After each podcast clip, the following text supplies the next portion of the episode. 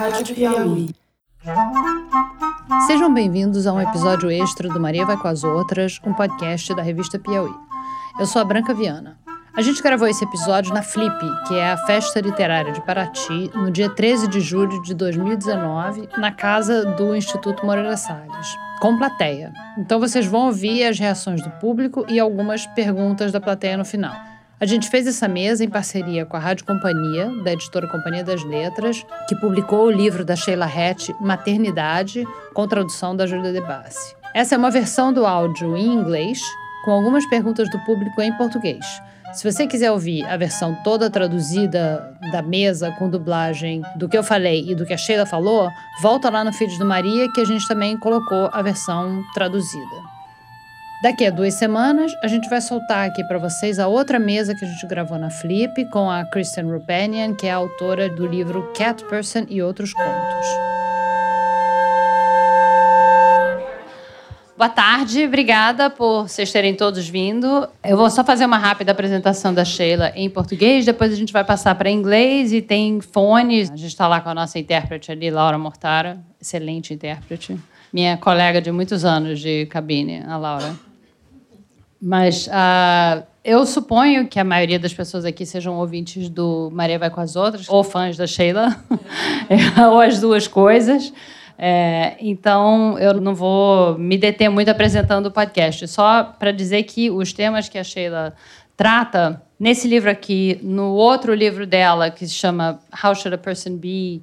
Que ainda não foi publicado aqui, e um terceiro livro dela, do qual eu vou falar, são temas de que a gente sempre trata no Maria, naturalmente. Maternidade é um tema muito importante para a mulher no mercado de trabalho, que perpassou todos os episódios do Maria, porque um dos maiores obstáculos para o avanço das mulheres na carreira é a maternidade, mesmo para quem não é mãe porque o empregador supõe que a pessoa vai ser mãe se a pessoa tiver em idade fértil e começa a não oferecer as oportunidades que oferece para os homens. Então é um obstáculo para quem tem filho e é um obstáculo também para quem não tem e nunca quer ter e nem vai ter. E o livro da Sheila é esse aqui, ótimo livro, excelente tradução da Júlia de Bassi, então quem não lê inglês também pode ler em português porque ficou muito legal. A Sheila é canadense, ela mora em Toronto esse livro é o oitavo livro dela e é o segundo livro dela que a gente pode chamar de autoficção. E eu vou querer perguntar um pouco que, que, é isso e como funciona a identificação entre ela e as narradoras dela. Né? Nesse caso desse livro, a narradora está tentando resolver se ela vai ou não ser mãe. Ela tem 30 e poucos anos, ela está numa situação de vida relativamente boa para ser mãe. Ela, eles não têm muito dinheiro, mas têm dinheiro suficiente. Se tiver um filho, não vai ser um terror. Ela está numa relação estável com um homem que ela ama, ela está numa idade em que está na hora dela decidir, porque a vida reprodutiva dela está tá chegando ao fim, começa a ficar arriscado ter filho, e ela realmente não sabe o que fazer. E ao contrário da maioria das mulheres, pelo menos das mulheres da minha geração, ela não entra na maternidade sem pensar e nem na não maternidade sem pensar. Ela pensa muito e ela usa vários métodos para decidir. Ela é uma decisão muito solitária e ela, ela consulta I Ching, ela inventa um método de jogar moeda, ela fala com um médium, ela vai numa pessoa que joga tarô, ela encontra uma pessoa que lê palma da mão no meio da rua e tem uma conversa significativa com essa pessoa. É, mas é uma decisão que é uma decisão só dela, que é a verdade, mesmo para as mulheres que têm parceiros e o parceiro quer ou não quer ter filho, acaba que é você que engravida, a decisão é sua. A decisão final realmente é sua. Isso é uma coisa que eu acho que deixa os homens um pouco aflitos. E é uma decisão muito solitária e muito difícil. Mas eu vou começar falando sobre esse outro assunto que a Sheila editou um livro há uns anos atrás chamado Women in Clothes ou Mulheres se vestindo, alguma coisa assim que alguma editora devia traduzir. E são entrevistas com várias mulheres e questionários que elas responderam sobre roupa, sobre a importância da roupa. E eu não sei se vocês lembram, mas a gente teve um episódio do Maria sobre roupa, sobre a importância da roupa no mercado de trabalho. Só para a Sheila entender, eu entrevistei uma jovem estudante de direito que não tem dinheiro, as colegas dela todas têm mais dinheiro do que ela, e o grande problema da vida dela é como que ela vai se vestir para ir em entrevista de emprego, para conseguir entrevista de estágio, para conseguir um estágio. Não só a questão da roupa, mas também unha, tá com a unha feita, com o cabelo arrumado, ela não tem dinheiro para fazer nada disso e para ela é um problema muito grande, é uma coisa que deixa ela muito aflita, ela acha que vai atrapalhar a carreira dela, o fato dela não ter dinheiro para se vestir como as outras pessoas se vestem. Então eu queria começar te perguntando sobre esse livro, Women in Clothes. Por que que você fez esse livro e como é que foi o processo e o que que você aprendeu nesse processo? Now we can switch into English. Uh, so this book, we interviewed about 700 women from around the world about their relationship to their clothes, not about what they wear, but why they wear what they wear. Because we see women all the time and we see what they wear and we have an idea of them. Well, for me, the reason I wanted to write the book was because it wasn't anything that I'd ever thought about in my life. I was not a person who thought about clothes or cared about them, but then I published How Should a Person Be, and I had to go get my picture taken, and my boyfriend was such a nice dresser and didn't like what I wore. and it was very difficult to be in that point in my life, never having thought about it. I was just not a person very attached to the world, just always in the clouds. So, um, the way the book started was I wrote friends of mine and I just said, How do you decide what to wear? What do you think about when you go shopping? It was just these kinds of questions that I had never thought about. And the answers were so interesting and revealed their characters in a way that was so beautiful. And how they see themselves and how they see themselves in relation to the world of strangers and in the world of relationships. And I just thought it was so interesting. And so we decided to do this book together, myself and two friends of mine. There's no photographs of women in the book, it's just all their thoughts. And after we did the book, we interviewed garment workers in Bangladesh. We interviewed farmers. We interviewed trans women, you know, women who wear a burqa, just the whole range, really, of, uh, of different ways you can have a relationship to clothing. And after doing the book, and it's a very thick book with uh, interviews and excerpts from the interviews and the survey. After you do the book, you just have a much warmer feeling towards all women. You know, before you do the book, you think, well, I'm like her and I'm not like her and she's different from me and why is she dressed like that? And we have all these ideas. But somehow, because the book is inside the women and it's philosophical and it's about their choices and their decisions and their reasoning, I don't know, it made everyone feel like a friend. And you go out into the street after reading this book and you feel so intimate with all the women that you see because you understand that there's as much reason for their choices as your own. And people wrote about the book as like being in a locker room with a bunch of women and that there's something I don't know, there was just something warm about it. But then it was sort of a mistake to make the book because after that I ended up spending so much money on clothes. I kind of half wish I'd never done it. I mean, it was better before. so you wrote Motherhood, and before that you wrote How Should a Person Be? And I read motherhood first and then how should a person be? But i had the impression that i was sort of following the same character. But in how should a person be the character is called sheila and all your friends have their real names. It's not not the case here but you do have the impression that you're sort of following the same character. So i'd like to know how much are as readers are we allowed to conflate you and your narrator or your narrators? Um, i think that uh scenes in the book are not necessarily always scenes from my life, but the struggle in the book is always my struggle. So the thinking in the book is my thinking, and the problem in the book is my problem. But you know, the narrative is something that is not my life. I mean, one's life doesn't have a narrative. You know, there's stuff in the book that is not true that doesn't happen to me. And I also try to make the character in motherhood much more alone and separated from women that I am in my life. So, for instance, in my life, I, I, have a lot of friends who don't have children, and I, I really don't have very many mother friends who judge me for not. But I wanted the character to have that problem, to have everyone around her having children and having everyone around her not quite understanding her choice. Because even though that was just such a small part of my life, I still feel like even if it's a tiny part of your life, it still can feel overwhelming. Even having one person like that in your life, it can feel like everyone feels like that. So, one of the things that I was thinking about when I was writing this book is I was thinking about it as like a bit of a horror genre and the horror is being the only person in your circle without children because you feel like there's a sense of alienation and also a sense of doom like am i going to have to do this thing i don't want to do am i going to end up doing it because some force is going to overtake me even though i know deep down inside it's not right for me so just the horror of going into a life that you know you're not suited for i wanted to give that feeling in the book of what a dangerous time in life it is for women or, or it just feels high stakes. I no longer think you can choose the wrong life. I think any life is fine. But when I was writing the book, I really had the feeling like not wanting to make the wrong decision.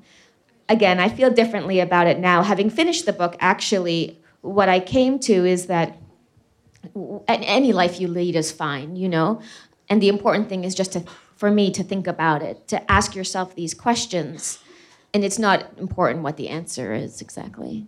That's how you came to your decision of. Yeah, but there's not even really a decision. I mean, in the case of not having a child, you could always still have one.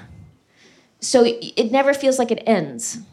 There's always this, you know, maybe you could adopt, or maybe you could meet somebody who has a child, or maybe you could get pregnant, you know, into your 40s. So it never feels like it quite ends. But what ended for me was the anxiety of making the wrong choice. And what ended for me was the feeling like I didn't know what was myself and I and what was the culture. So that for me was a very scary feeling, not knowing what thoughts were mine and what thoughts really belonged to me. And writing the book was a way of separating those things out, trying to understand how I really feel and why I really feel that way, and what are the thoughts that aren't important to me, you know? One of our staff, she just tweeted, please, people, stop stop asking me when I'm going to have kids. And she's really young, but she's tired of it. And she got such a response. And then I retweeted this tweet, and it was like, it was like an avalanche of women just writing and saying this starts when some of them said this started when I was 16. This started as soon as I got married. You know, I'm 28 and I want to have my tube tied and I can't get a doctor to do it because they say you're going to regret it, but no one will ever say that to a pregnant woman you're going to regret it. Maybe you'll regret it. You should think about this because that's that just sounds mean, but it somehow doesn't. People just feel free to say it to women who don't want to have kids, and these. These young women really seemed like they really didn't want to have kids. There was a 16 year old who said, I don't want to have kids. I am very focused. I'm concentrated on my career. I want to have a good career. My family doesn't understand that. That's a real problem. So that would be like the culture telling them, something that is exactly the opposite of what they feel, and they have a very um, hard time with it. So that's not your case, right? You you don't have that pressure in your life. Your character doesn't. I mean, her parents don't mind one way or the other. The boyfriend doesn't really mind one way no, or the other. Even if nobody minds, you still have the feeling you're doing something wrong. You still have the feeling you're transgressing some essential law of your nature or of the expectations on you, even if nobody in your life is telling you that you still feel like you're making as you say that you could regret it. And why don't people say about you having children well you could regret it. And that's a much worse thing to regret. It is a much worse thing. Yeah it is. Yeah because they're there. Yeah. there's an amazing book um, i don't know if it's been translated into portuguese or not but it's called regretting motherhood and it's by an israeli sociologist named orna donath. And she interviews women who regret having had children. They don't give their names for the obvious reasons, but some of them are grandmothers now, and some of them had four or five children because that's what you do in a Jewish community in Israel. And they say like it was it was a mistake for me. I shouldn't have done it. I didn't enjoy it. I love my children, and no one knows that I feel this way. And my children are never going to know. And I, I'm a good mother, but I, I don't like it, and I wish I hadn't done it. And you never hear those voices in culture. And so, one of the things that I think is so important about that book is that when you're trying to make this decision for yourself, should I have a child or not, you're, if you don't hear those voices, you're tempted to think, well, no one regrets it. Basically, every, I might as well, even though I think I won't like it, I might as well do it because everyone eventually likes it. And to read this book where that's not true is just a, it's very sad, really, you know? Is it, is it liberating in a way? just to feel that it's not a necessary thing to do or even or that yeah that that, that some women really feel like no this is I really shouldn't have done it this is not what I wanted well it's never totally liberating because you always feel to choose any path is always to choose not to choose other paths. So I'm not sure if it's liberating, for instance, to get married. You say, okay, thank God I don't have to consider all those other other men, you know, who I liked. Like it's not really liberating. It's just a choice. And as you walk along that path, you're constantly aware of all the other lives you haven't been leading. So I don't find any choice liberating. I would rather not make any choices. Just every time I have a choice, I could split off into a new person and do both things and then be like a hundred people at the end of my life. But I'm sure for some people it's liberating. Well, some people told me that reading your book was liberating. Sort of allowed it, them to make their own decision one way or the other, but mostly to say, no, I, you know, I just I don't want kids. And Yeah. actually, I heard that from a man yesterday, who, who who just said, well, something you said on stage that you said that it's people say that it's selfish when you don't have kids, and he doesn't. He never wanted kids, and he said, well, for the first time, I heard someone say that it can be selfish to have kids. Yeah, I mean, you're doing it for yourself. And in many cases, bringing children into a world that doesn't need more children and into a world in which there are so many things that need to be done, you know, that you could very well be doing with all your time. So I think a lot of people who have children are doing it for their own pleasure in life and they're doing it for their own sense of fulfillment. I mean, that, that can be considered selfish for sure. You said that your first idea about this book was to do a nonfiction book where you interviewed a whole bunch of women, uh, but you did do the interviews, right? I didn't get very far. I came up with the idea of motherhood that I would interview lots of women about it. And then instead of doing that, I put the book aside. I, think I sold the idea of this book to my publisher when I was in my early 30s. And I had a friend say, you know, it would be a much better book if you wrote it in your late 30s when time was running out. the stakes will be higher narratively. And I thought, oh, she's right. And I went and did Women in Clothes. And that was this instinct to interview lots of women went into that book. And then when that book was done in 2014 and I, I returned to motherhood, I started that process again of interviewing women and I just thought, I don't care. Like I don't want to know. I want to know what I think. You know, so there was a feeling like I'd already done that project and I'd already exhausted that curiosity and I wanted to be alone in my head. I wanted to be alone with my own words, my own sentences. Um, so yeah, but it's interesting to think like if I hadn't done Women in Clothes, this book would have kind of been that survey that Women in Clothes ended up being. Uh, what was the reaction to the book? Were there? Did you hear? Were there people who were critical um, for religious reasons? Because you talk a lot about religion in the book and the obligation to continue your Jewish heritage because of your grandmother's experience, which maybe you could explain. Because Yeah, so well, the book wasn't translated into Hebrew, and it was a it was published in lots of different countries and languages, but I didn't have a Hebrew publisher, and I don't know if it's because of the subject of the book. So one of the things in the book is that the grandmother, like my own grandmother, um, survived Auschwitz, and one of the questions in the book is like, must I have a child? because of what she went through that she almost didn't live must i have a child in some sense as an obligation to the family line barely making it through time or on the other hand is the fact that she lived gives me the requirement to honor her in a, more permanent way than a human for instance a book you know and i say in the book like a book never dies and you can't kill a book whereas you can kill a human and a human does die so which is the better way of paying back that debt and acknowledging the fact that I almost didn't exist, you know? And there's a story in the book, the one story I actually know about my grandmother when she was in a concentration camp. And they had the women in her barracks come out and they said, whoever wants to, you know, work in the kitchen, please come stand in a line. And my grandmother and all the women wanted to work in the kitchen, of course, because then you can get some food. And they all came out into a line and then this soldier like kicked my grandmother and kicked her back so she fell over and he said not you. And then all the women were taken straight to the gas chamber. So th- this soldier saved her life. I have no idea why so this feeling that i've always had throughout my whole life of like i almost didn't exist. And it's true of all of us. Like we you know if your parents had copulated and had sex at a different moment uh, tomorrow instead of yesterday you wouldn't exist either. But there's just that feeling. I've always known that story. So the feeling like you have to rise to the level of of that luck you know? But i didn't get any criticisms about the book for religious reasons.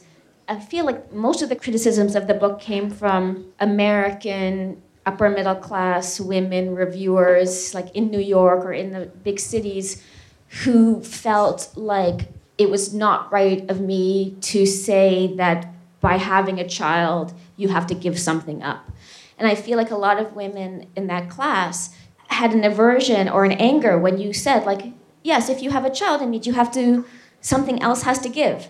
And they didn't want to admit that at all. The have it all myth, they really wanted. And they didn't want to say it to themselves, like, I've given anything up. And if you don't have a child, you give things up. And if you have a child, you give things up. I mean, um, I mean, most people aren't so rich that they don't have to give things up. And even if you are rich, you have to give things up. So I'm not sure, but that was, I think, where most of the criticism came from.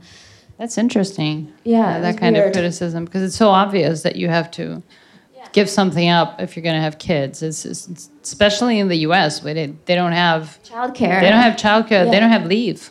No, they don't have don't guaranteed paid maternity leave at I all. They or, didn't want to think about the fact that they had to give anything up because that's such a painful thought. Even if they do, I was uh, listening to a podcast this morning, and they were talking about this daycare center in Las Vegas where there's a lot of women working and a lot of them work at night. So they have nowhere to leave their kids. So this is a 24-hour daycare center where the moms can come in at 2 in the morning, 3 in the morning, or 11 at night or whenever and pick up their kids. So it's a completely different schedule. And it was created by one woman who had this problem and didn't know what to do. So of course you have to give something up. It doesn't matter what you do. You don't have to be a CEO. You can be just a, a bartender in, in Las Vegas and it, it's going to be a problem. And it's going to be your problem. It's very rarely going to be the father's problem. I have a friend who works in publishing in New York, and she got a very long family leave for America. She got three months, but she'd never left her baby before, and she thought three months is just too young to leave this baby. She's, the baby still needs me, and she took the baby to the daycare. And she left at nine o'clock in the morning, and she went back at noon to check on the baby, and the baby had died.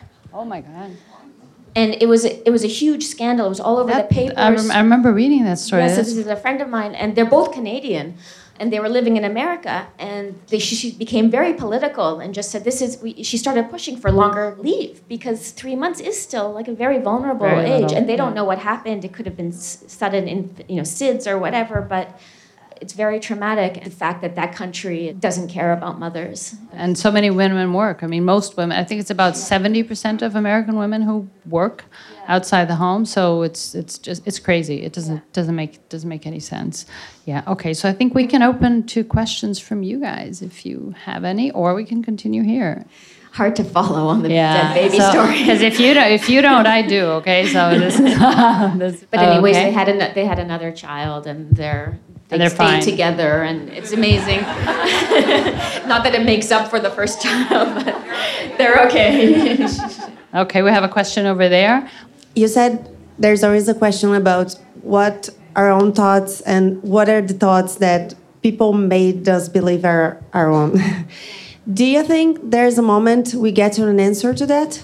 Not about only motherhood, but about everything, about marriage and about all the questions that women are dealing with right now? Probably not. I think it's an ongoing question. Is this what I want, or is this what the world wants for me? And even if you can answer, this is not what I want, this is what the world wants for me, it's still hard to do anything about it. Even if you know it's not what you want, it's still hard then to live that life. So I have a friend who's a writer, and she recently started dating women, and all along she'd been dating men. And it took her until her early 40s to finally say, I don't enjoy heterosexuality. It's a pain and it makes me unhappy. And thank God she got there. But I think that sometimes we just don't, even if we know it, we don't get there because we're afraid. But I don't know. For myself, I'm always asking myself those questions. But I, I think it's harder to follow the answer.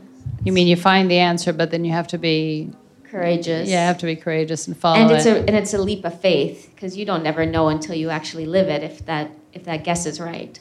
You have to know at least that if it's wrong, you can go back and redo it. Just, you can't go back yeah, and redo it. Yeah. But you You've can already stop. blown up your life. Yeah, but you can stop and go in another direction. It doesn't mean I don't think anything is permanent. Yeah, even if so. you you know you make the wrong choice, you think you're heterosexual, then you fall in love with a woman. You can always go and be with that woman, or you get married and it's wrong, and then you just you know you you get divorced and go do something else. It's true. children, children are different because children yeah. are there. So yeah, you can never take it back. Yeah. That's what I didn't like about that idea. so there's a question yeah. over there. Uh, I guess my question is to both of you. everything you talked about here, ever since the episode about clothing and the book, and uh, now motherhood and all the prejudice and uh, judgment, everything comes from women. And when do you think we will stop judging each other? When will we stop condemning each other for the choices we make? I mean, every time I listen to Maria and every time I read your books, I think, oh my God, we won't stop it. And uh, now the question to both of you do you think there's a way? I mean, I think that people do that if they're unhappy in their lives. You know, you don't see a happy person who's happy with her choices and happy with her life and fulfilled doing that. It's always the feeling that you couldn't live the way that you wanted to live. And so there's somehow everyone else is to blame, you know, or you want them to have the same misery that you have and I don't think I blame women for that. I think it's very hard to live a happy life as a woman because there are all these things that you have to do in order to be a good woman. And there are all these scripts you have to follow in order to be not a monster. So I, I don't blame women for it, but I, I think it's a collective problem. As I've become happier and felt like I've made more of my own choices, I don't do that so much. Because I don't feel like somebody else has a freedom that I don't and I think that's a terrible feeling. Like, why did she get the right to make her own decisions when I had to do what I was told? I think where that's where a lot of that pain comes from. I don't blame women either because this is something that I don't talk a lot about on the podcast, but there is such a thing as structural sexism. It's not it's not just people blaming people or people demanding things from people. It's just structural sexism is real. And we all live in a society that is sexist. And women are just as much a victim of sexism as men. And it's a long road to understand your internalized sexism. It doesn't mean that if you're a woman, you're immediately not sexist. You're just as much a victim of sexism as you are a perpetrator to other women. So I think talking about it helps. I think not talking about it in terms of the patriarchy or structural sexism also helps because if you talk about it in just regular uh, lay people terms, it's easier because you can relate to it on a personal level. But a lot of women are very, very sexist. That's not rare at all. I think it's also a mechanism of defense because it's very hard for you to understand that people are discriminating against you for something that is not your fault. There's nothing you can do. I mean, if you're black and you're a victim of racism, there's nothing you can do. If you're a woman and you're a victim of sexism, there's nothing you can do about that. So it's an empowering feeling. It's very hard to deal with because of that, I think. So I just think we have to talk more about that and think more about that and understand it. It's not really our fault, and it's not really women's fault when they are sexist. Uh, but having intimate uh, friendships with other women is one way to start to come out of that, not against sexism, but just to understand other women intimately. It makes you understand, yeah. The question is about the culture of motherhood in general. It's a question that came online. Uh, it's a question about the culture of motherhood in general, the movies, the ads, the magazine articles, everything you hear about the wonders of motherhood, the magic of motherhood, or whatever, and how much you were affected by this. I felt it was always too much. I mean, my mother, mothering wasn't her whole life. She was a doctor and she loved to work and she cared really about her work. And, and mothering wasn't the great joy that it seemed to be of my friends' mothers. So I never really believed it. I always thought this is a story because I didn't see my own mother living it. So if the person closest to you doesn't seem to be living those stories or those myths, you know very early on that they're just stories.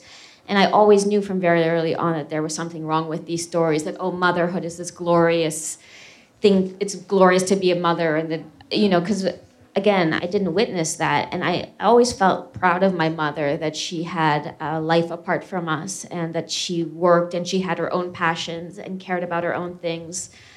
I think anything that's advertised in that way has got to be masking something. Why does the culture have to push so hard and say that it's so, so great? I mean, there must be a reason that's trying to talk you into that. But my friend made a very good point. He said, cultures that don't romanticize motherhood die off. Every culture has to want there to be more children or else it disappears. So there is like a deep biological reason, perhaps, for those stories, you know, that are always, always told. I say all this about motherhood, but my personal experience is very different. I always knew I was going to be a mother. I had children very early. I had children because I wanted them, and it was just completely different. I just understand that that's not how everybody feels, and it's not how everybody's supposed to feel but it's not my experience. And that's what you say when you talk to friends you can see how different people are and how differently they feel about these things and that you are allowed to feel whichever way you feel. Yeah it's not even allowed it's just inevitable. I mean i write about this in the book but i started thinking about it as i was talking to people and looking at myself. I think it's planted in you as your own sexuality like a person who's straight or a person who's gay like often you know that from a very young age like i knew when I was a tiny child that I liked boys, you know, and I knew from a tiny child that I didn't ever want to be a mother. Like I just knew it. And I kind of feel like it's almost like a sexual orientation for some people, the desire not to have children. You just can't find it in you. You know, and I've spent like I spent so many years looking for it, being like, where is this thing? Like where is this thing? The same way that somebody who's gay may think, well, where is that thing that like, you know, if you're a man, you think, where's that thing that likes women? Well, I just can't find it. And at a certain point, you just have to accept it's not inside you, it's not native to you. And I feel like it's the same way about not wanting children. To me, it's just this deep, it makes no sense. Like, why? It doesn't fit at all. And it feels like it would just be completely an intellectual decision. Well, I'll do this because other people are doing it and it seems right there's not even no longing. I mean, the book is about ambivalence because I wanted to explore ambivalence. Well, this is one way that I'm different from the narrator. But if I hadn't read, written this book, I just wouldn't have had a child and it would have been fine. And actually, writing the book made me more confused because I wanted to write a book from that position of not knowing. But for myself, it was this very deep knowing. You, you always knew that you I always knew that I didn't want it, but I was still afraid that I would do it anyways, you know? That I would do it despite this knowing. I think we have a question over there. É, eu queria fazer duas perguntas assim. Uma mais em relação ao livro sobre as vestimentas, sobre as roupas. É, se você percebeu uma diferença na sua pesquisa das mulheres é, brancas e das mulheres latinas ou negras, dessa questão, dessa relação com a roupa mesmo, né? E a outra questão que também tem esse recorte é da questão da maternidade. Eu sei que né, você é uma mulher branca e tal, mas talvez você tenha alguma ideia disso. Se você sente que as mulheres negras têm mais pressão em relação a isso e tem menos possibilidade de escolha, não sei. Enfim, é nesse recorte de classe a pergunta. Yeah, I think that as a white woman and as a middle class woman and American woman, I have a tremendous amount of privilege. Like, the choice really is mine. Like, I have much less in my world telling me what I have to do. Like, if anybody who's ever lived in history has the choice, it's me, you know? And that's kind of why I wanted to write this book, because I felt like this is a rare position to be in where you actually do have the choice and you you don't have the cultural pressure and you don't have all the sorts of institutional racism and everything that's going to keep you from making this kind of free choice. I think it is different for black women and black women in Canada and America. Well, for one thing, talking about America, we know that there's a problem with like women who go into hospitals who are African American who have a higher mortality rate than white women because the doctors if the woman says there's something, I think there's something wrong, the doctors don't listen. They don't believe her. And she's much more likely to suffer terrible whatever is going on inside because the doctors don't trust her to say the truth about her own body. So those are real, real problems. And then in terms of the clothes survey, it's a little bit more difficult to answer because people didn't always say what race they were. So you get the surveys and they just answer the questions, and I often didn't know how old this person was, where they were from, what their race was. That's a harder one to answer. We had a, a round table with a number of African American women who have a podcast together called Black Girls Talking, which was a great podcast, and they had I think it was like 12 pages where they were talking about the stuff that goes with the problems with hair and like they wanted to have their hair be natural but they felt like that they couldn't because it wasn't just about clothes it was about all sorts of presentation and the complexity and like one of them was talking about when she finally realized that she didn't have to you know that she could just let her hair be as it was and this was like a great moment of liberation for her and a great relief. And she kind of finally felt like herself and everything kind of followed from that. So there's slightly different issues you know that white women and black women have to deal with. But there wasn't a conversation about white women about their hair. It would just been like it's too flat if there was.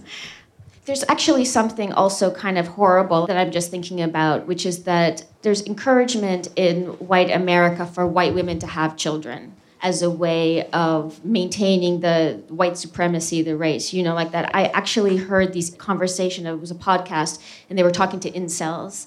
You know that word? It was like these involuntary celibate, these men who are angry at women because women won't sleep with them and be their girlfriends. And this man was saying the only time he feels okay about women is when she's taking care of her son. And that really made me shudder, you know? Oi. No livro, no Maternidade, tem uma descrição longa sobre como, de alguma forma, no corpo, por mais que tivessem todas as questões intelectuais e instintivas sobre ter tido vontade ou não, como em alguma hora o corpo quase que pedia mesmo por esse filho, quase como se fosse algo além do controle. E agora, quando você fala, e acho enfim, está impresso no livro também uma, uma convicção que vem desde antes. E eu queria saber sobre esse conflito, que é quase hormonal, num instinto muito primitivo, e sobre a decisão mental e pensando em você, no seu espaço, na sua vida. Well, I think some women feel that very, very strongly, and that just makes their decision for them, and that's fine. You know, I mean, the body is real and it has its reasons. For myself, that wasn't such a big experience, but it was enough of an experience that I could write about it and think about it. I just feel like I know what I want to do in the world. And I want to write books, and I don't want to do anything else. I almost don't want to do anything else, let alone have children. I don't even want to go to a party, you know? So it was really me saying, like, I know what I want, and this desire to write or to make art is not a biological urge, it's a cultural urge, or whatever it is. It's a spiritual urge. And for me, to listen to the body is not the most important thing. But I, I think that for some people, it's good to listen to the body. I mean, if you're somebody who has a very beautiful, deep relationship to your body your whole life, then when your body wants children, like it seems like a good thing to do. But I knew that the point of my life had almost nothing to do with my body. I mean, I feel very alienated from it. I would rather not have one. so there's a narrative in the book follows the menstrual cycle. And I was interested in this because I'd heard or I'd read that the typical narrative of like rising action and tension and conflict and then like this resolution of that and then sort of the peace afterwards follows the male climax whatever arousal and climax and i don't know why it has to be male i mean it's the same for a woman. But i wanted to think well what's a narrative structure that comes out of the female body. If the typical narrative comes out of the male experience of orgasm, what would be one that comes out of the female body? And I thought, well, what is the narrative that I actually live? And I realized, well, one of the narratives that I live for myself, the way my body is, is this cycling of the hormones throughout the month. You know, you ovulate and you feel like this great peace and sparkling joy, and you feel like you like want to have sex and everything's great and you, you love your partner and then two weeks later like you can't stand your partner and you've got to get away and you hate everything and like there's just a darkness with pms and th- that's real like that's the hormonal cycle.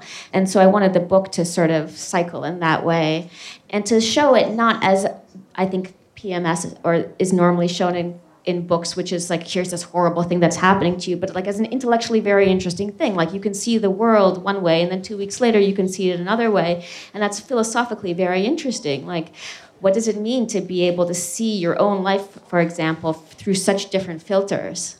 What does that do for thought? And what does that mean for decision making? If you know you feel something one way now, and that you know in two weeks you're going to feel the opposite way about it, from which position are you supposed to make your decision? So I wanted the body to come into it in that way too. Yeah. A gente tem tempo para mais uma pergunta. Um, hello. I wanted to know about the process of writing motherhood. You said that for this book you chose to get dive on your own thoughts and not asking women, but find yourself with your own and your own thinking and in your own process of writing. I wanted to know more about this process. If it was like lonely, if it was long, if it was sad, or how was this process of writing motherhood? And I mean, how did you felt about writing? Um, so I wrote this book over seven years, and it was not every day. Seven years, obviously, was on and off. And a lot of the writing was writing that I had done for myself that I didn't think was going to go into a book. So the, the way that I write is I usually sort of a few years after I've published a book, I think, okay, what have I been writing for the last three or four years or two years? What have I been writing about? And I look in my journals and I look in all my places where I write fiction and diary and everything, and I think, well, what have I been thinking about? And I start pulling together all the writing that seems good and interesting to me, and that sort of makes a first draft. And so in the case of motherhood, I thought, I've been thinking about this and I've been writing about this, and so that was sort of the first writing was the writing that I'd done for myself that was legitimately asking this question. And then once I have that, then I start thinking about what could a structure be? What is the right voice for it? What kind of sentences do I want on the page? And that's another few years of then I start to just like amass as much writing as I can. Like I just start to I write as much as I can, hundreds of thousands of words, because I feel like the right way to get the book is to put everything out and then just to cut like 90% of it, the stuff that doesn't belong, and then to find a structure like I was talking about with the, the menstrual cycle. It wasn't a fun or easy book to write. And I had a lot of resistance to writing about this subject because I hadn't seen it written about before, and that made me feel kind of I just thought I shouldn't be thinking about this at all. I should be thinking about something more important. And I felt a lot of self criticism about that. I mean, now, having written the book, I see how important this subject is to have written about because the way people are responding. But when I wrote about it, I thought there's more important things to think about in the world. But actually, now I think this is a very important thing. And, and how horrible is it that I had that feeling, you know, that it was trivial and that's just what you're talking about like the kind of internalized sexism like that the things that i honestly was grappling with weren't important because it's a woman's problem in a lot of ways. I mean men struggle with this question too but it doesn't feel as core to the identity of a man. And he doesn't have total control either. But i at this point in my life, I have come to the realization that whatever I think I shouldn't be writing about is what I should be writing about. And whatever I feel most embarrassed about writing about or most afraid of writing about is actually what I should be writing about. Yeah. So, we're done. Uh, obrigada, gente. Acabou o tempo, infelizmente. Então, obrigada pela participação.